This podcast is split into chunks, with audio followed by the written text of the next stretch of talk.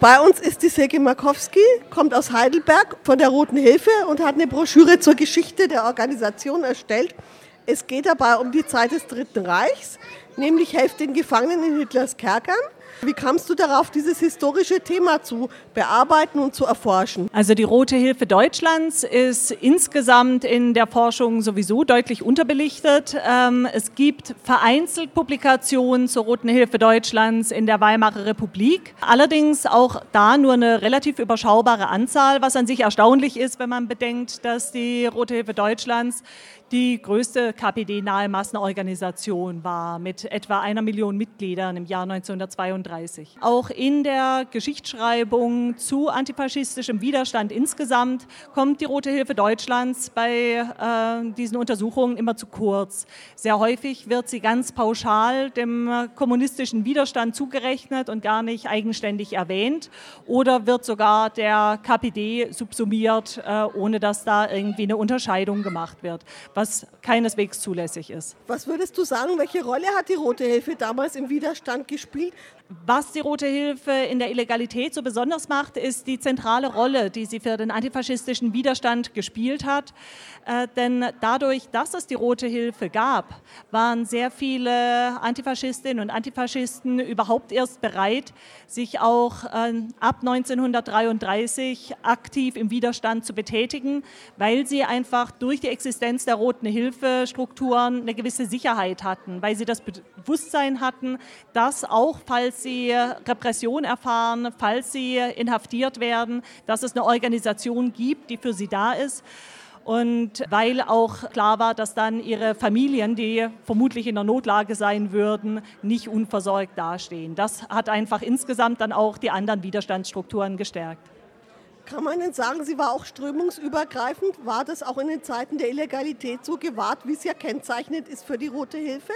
Das hat auch in der Illegalität insgesamt sehr gut funktioniert. Auch ab 1933 galt das Hauptaugenmerk der Zusammenarbeit mit sozialdemokratischen Kräften und mit äh, anderen Parteien und Organisationen aus der Arbeiterinnenbewegung, beispielsweise der SAP. Aber bei der SPD muss unterschieden werden zwischen der Zusammenarbeit an der Basis, die sehr gut funktioniert hat. Also sehr viele Sozialdemokratinnen und Sozialdemokraten waren etwas enttäuscht über den überschaubaren Widerstand, den die SPD in vielen Städten entfaltet hat und die zögerliche Haltung von ihrem Exilparteivorstand und haben sich deshalb der Roten Hilfe angeschlossen.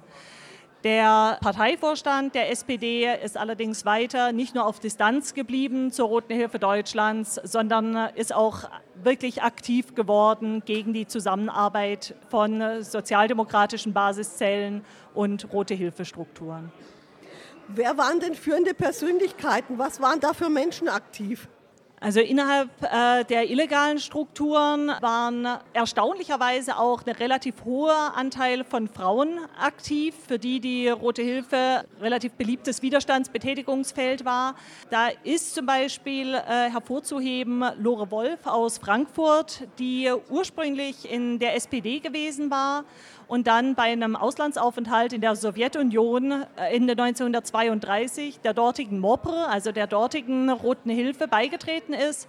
Und als sie dann 1933 im Frühjahr wieder nach Deutschland zurückkam, wurde sie sofort mit einem Ausreiseverbot belegt und hat sich dann umgehend der Roten Hilfe in der Illegalität angeschlossen und wurde dann außerdem auch in der KPD aktiv und wurde dann Bezirksleitungsmitglied innerhalb des Bezirks Frankfurt-Hessen. Außerdem wurde sie dann, nachdem sie schließlich ins Exil gehen musste, im Ausland für die dortigen Exilstrukturen der Roten Hilfe Deutschlands aktiv.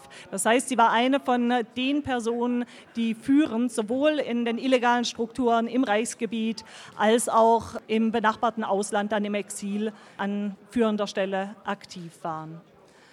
Auch ansonsten kann immer wieder gesagt werden, Frauen haben häufig äh, wichtige Funktionen eingenommen und ähm, es waren beileibe nicht nur äh, KPD-Mitglieder und Aktivistinnen und Aktivisten, die innerhalb der illegalen Roten Hilfe aktiv waren, auch wenn sie häufig Schlüsselfunktionen innehatten. Es gab sehr viele mutige Menschen, aber leider auch andere. Die Rote Hilfe hatte ja Das Thema Spitzel, also hat sie ja all die Jahre begleitet. Es gab gerade in Bayern erschütternde Vorfälle, die Menschen das Leben gekostet haben. Was hast du denn daraus gefunden? Gerade hier in äh, Bayern und Franken wurden die Rote-Hilfe-Strukturen massiv getroffen durch einen Gestapo-Spitzel, der unter dem Decknamen Theo aktiv war. Sein bürgerlicher Name war Max Troll. Er war einer von jenen Fällen, in denen ein früherer KPD-Aktivist in KZ umgedreht worden war. Es ist etwas unklar, ob er erpresst wurde durch seine ebenfalls inhaftierten Brüder oder ob er ähm, sich tatsächlich weitgehend aus freien Stücken entschieden hat, gegen Geld für die Gestapo zu arbeiten. In jedem Fall hat er über viele Jahre hinweg ein festes Gehalt bezogen und eine Wohnung von der Gestapo bezahlt bekommen und hat dann dadurch, dass er eben schon als langjähriger KPD-Aktivist in München bekannt war, es geschafft, innerhalb von kurzer Zeit in die Bezirksleitung für ganz ähm, Bayern aufzusteigen das hat dann natürlich die Gestapo in äh, die äh, für sie sehr vorteilhafte Situation gebracht, dass sie Zugriff hatten auf sämtliche Kontaktdaten in alle Ortsgruppen und alle Städte. Die Gestapo war sich selbstverständlich auch der Tatsache bewusst, dass sie nicht alle Strukturen auf einmal auffliegen lassen kann. Aber ab 1934 an wurden dann zunehmend die einzelnen Ortsgruppen aufgerollt, also durch Massenverhaftungen zerschlagen. Und als er dann Anfang 1936 enttarnt wurde, kam es letzten Endes zum vollends vernichtenden Schlag gegen die verbliebenen Rote Hilfestrukturen, die dann auch das Ende der Arbeit der AHD in Bayern bedeutet haben. Also selbstverständlich gab es auch in späteren Zeiten Basiszellen, die aktive Solidaritätsarbeit geleistet haben, aber die großen, gut vernetzten Organisationsstrukturen wurden einfach durch diesen Einsatz von dem Spitzel Theo zerschlagen. Und im Unterschied zu anderen Spitzeleinsätzen wurde jetzt der Fall von Max Troll äh, oder auch Theo ähm, nach 1945 durch den Prozess aufgearbeitet. Bei sehr vielen anderen Spitzeln war das nicht der Fall. Sie wurden nie vor Gericht gestellt. Wie viele Genossen und Genossinnen hat es das Leben gekostet oder sind verhaftet worden? Ist das bekannt? Insgesamt waren es mehrere hundert, die nachweislich durch Theos Denunziation verhaftet wurden. Viele von ihnen kamen dann in Haft ums Leben und ähm, es ist aber bis heute nicht hundertprozentig zu klären, wie viele genau davon betroffen waren. Aber wenn man sich die Massenprozesse der damaligen Zeit anguckt, wo dann allein in München bei einem Prozess 80 Leute vor Gericht standen, dann ist es klar, dass es insgesamt mehrere hundert gewesen sein müssen, die für ihre rote Hilfearbeit dann in die Zuchthäuser und KZs gewandert sind. Gab es denn besondere Techniken und Methoden, die damals in der Illegalität angewandt wurden? Also besonders erwähnenswert ist, abgesehen davon, dass eben Spendensammlungen meistens dann eher bei ähm, besonders äh, vertrauenswürdigen Genossinnen vorgenommen wurden und nicht mehr so offen stattfanden und auch der Literaturvertrieb eher im internen Kreis stattfand, ist der ähm, sogenannte illegale Apparat zu erwähnen. Das heißt, ein ziemlich ausgeklügeltes System von äh, Deckadressen, von geheimen Anlaufstellen für Kuriere und Kurierinnen, von Kontaktpersonen, äh, die dann nur den Instrukteuren und Instrukteurinnen der höheren Leitungen bekannt waren und über die dann kommuniziert wurde.